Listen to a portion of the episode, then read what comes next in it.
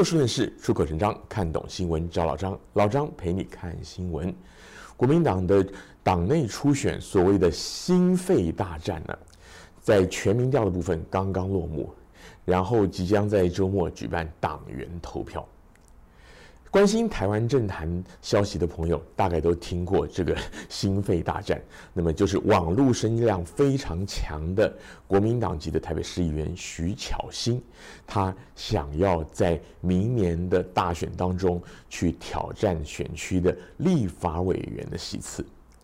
偏偏呢，他们这个选区的立法委员现任的费鸿泰是一位非常资深的立委。而由于他一个选区只有一个人，一个立法委员，所以说呢，徐巧芯这个越级挑战呢、啊，从他表态开始呢，就遭到很大的压力。而费鸿泰他二十多年来，他也从来没有败绩。可以说，虽然他已经是七十岁的人了，可是他的服务的品质、他的口碑都非常的好，他的得票也相当的不错。再加上他也是有这个会计学博士、大学教授等级的资历，他在财税方面也非常的精通，所以这场心肺大战呢，真的是让国民党内部可以说是撕心裂肺。老张在差不多嗯差不多两个礼拜之前呢，国民党的智库执行长柯志恩造访湾区，他在演讲的时候呢，他就带到了这个问题，然后他就顺口的问了一下。问现场的人说：“呃，赞成支持费鸿泰的人举手，然后支持徐小青的人举手。大家知道我们在海外的侨胞当中啊，就说会参加蓝绿阵营的这些政治社团活动的，坦白讲，相对的年龄偏高。像老张这种五十来岁的年纪啊，如果放到这里面都算年轻的。”那那天很明显是蓝营的场子，因为他是在餐厅举行，你要去这个餐会，你是要买票的，一个人几十块美金的，所以去的人呢，基本上都是支持国民党的。先前老张就在想说，会有多少比较资深年长的海外党员，尤其海外，说实在话呢，可能比在台湾本地又要保守一些。老张就想，有多少人会支持？很意外的，绝大部分举手的人都。支持徐巧芯，而这个柯志恩呢，他也说啊，我回去要告诉巧芯，他一定很高兴。老张个人是觉得说，像这样的争取一个席次呢，其实在一个正常的政党里面，民主政党应该是习以为常的。首先就不应该给参选的徐巧芯扣上什么帽子。当然了，台湾政坛最近几年流行一种说法，就是说。诚信问题，说是落跑，因为像是这一次台北市就有好几个不同选区的市议员，他们都是年轻一代，大概就是三十来岁、四十岁的，他们表态要参选立法委员，更上一层楼，可是呢，却被党内人士也好，或者说是对手政党也好，就批评说啊，你们这些人就是没有诚信，落跑。你们如果你要参选的话，你为什么先前你还要去选这个连任立委呢？你连任成功了，不待在岗位上，马上又要再去选，那么对你的选区的选民怎么交代呢？那当然这个是另外一个议题了。那可是今天老张想要谈的这一点，就是这个世代交替与台湾的政治现实。很多人从世代交替这个观点来看，所谓的心肺大战。初选民调呢，国民党的这个该选区初选民调刚刚结束，然后呢，周末即将要举行党员投票。那这一次是七成民调，三成党员投票。那在国民党的这个台北市长部做出这样的决议以后呢，其实也引起很多新生代的不满，因为他们认为说，新生代跟在地二三十年的资深的民代来比，他们在党员的经营上当然没有办法相比。更何况呢？他们有一些的新生代还说，这中间有猫腻啊，就是说，呃，这个水很深。好，那这些先暂且不论。这一次心肺大战之所以引起台湾这么多人关注，甚至其他政党的人都来关注，主要的原因就是在于说，台湾呢近年来是。处于政党政治两极对立、通冲撞，这个统独之争非常厉害，甚至在外部因素，像是中国共产党、中共那边的因素，像是美国的因素，夹在中间，所以说现在台湾的民众甚至已经觉得说这个战争迫在眉睫，所以统独的立场的，对抗就更加的激烈。那在这样的背景之下呢，像徐巧芯这样年轻、善于运用网络及各种的媒体，然后经常会勇于去揭弊、勇于去对抗，就是不管是政府。不管是执政党的民代，乃至于我们讲周边的亲绿的媒体，甚至网军侧翼等等，徐巧芯他都有超强的战力。因此，年轻一代乃至中生代就会希望说，像他这样的人进军国会，能够有效的制衡民进党。那在另一方面呢，像费鸿泰这样的，等于说是学识素养都非常的优秀，而且具有多年的历练。他在接受各大媒体专访的时候，他也提到了他有许多傲人的政绩。坦白说啊，就老张个人观点来讲，首先老张要讲，老张不属于他们选区，而且老张在台湾已经除籍了，是根本不能投票的啊。所以说，跟这个是没有任何的利益冲突。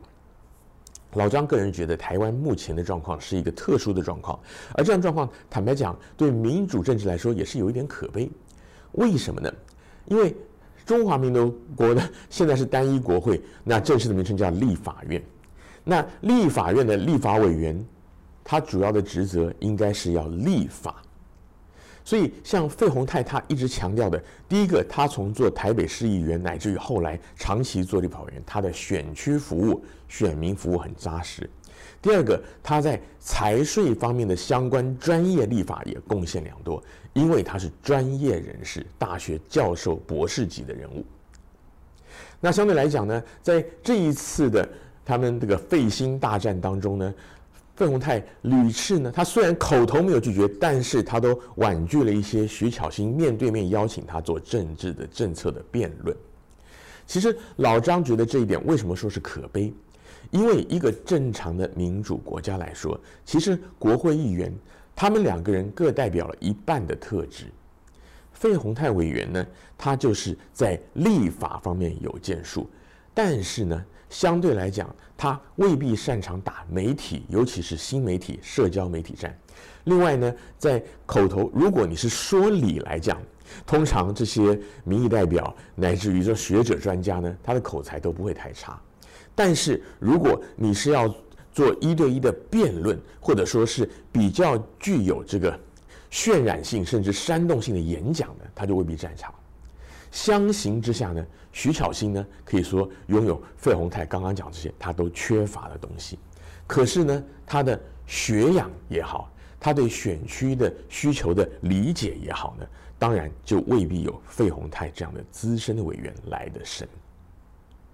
说是可悲，就是因为台湾目前的政治环境夹在中美两强的对峙当中，同时又有两岸统独的议题。近年来，两岸的关系紧张升高到一个程度，加上这个美中双方的对抗，所以台湾甚至现在已经走到了很多人认为的战争边缘。所以在这样的一个时刻呢，就是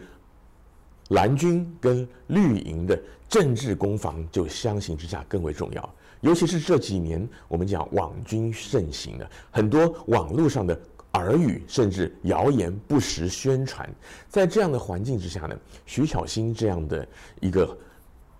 民意代表呢，他可以很勇敢的直接去面对面对抗，而且大有斩获。这也难怪，就算是湾区比较资深的国民党支持者，他们多半也乐见徐巧芯的出现。真的很可惜。就是说，今天必须在国民党也好，乃至台湾的政治，因为这两天其实民进党也有另外一个初选，而且已经落幕了，就是现任的立委何志伟输给了通，就是长期耕耘的资深的市议员王世坚。这两位其实，在民进党里面都算是相对敢言、敢跟体制冲撞的，但是王世坚他非常的特立独行，所以说他也是靠他的形象。而且还要靠着他的诚信的这个一个形象出现的，当然这个就先按下不表。也就是说，以台湾的目前政治现况而言，因为双方的对抗相当激烈，所以说很多的民意代表呢，大家在选择的时候就考虑说他所谓的战力强不强，他在媒体的声量大不大？他有没有独立作战？例如说上媒体、上谈话节目去捍卫政策，在议事殿堂上勇于的跟在野阵营的不是跟对方阵营的同僚，乃至于跟执政党的官员对抗，还有勇于面对媒体、面直接面对网民、面对选民，然后善于想口号、做图、贴文，这些就变成了好好像是当前的民意代表的必备技能。相形之下，对于政策、对于学术理论背景的扎根等等，似乎就不是这么重要了。如果台湾不是处在这么一个处境之下呢？其实呢，像这两类的人是可以并存的。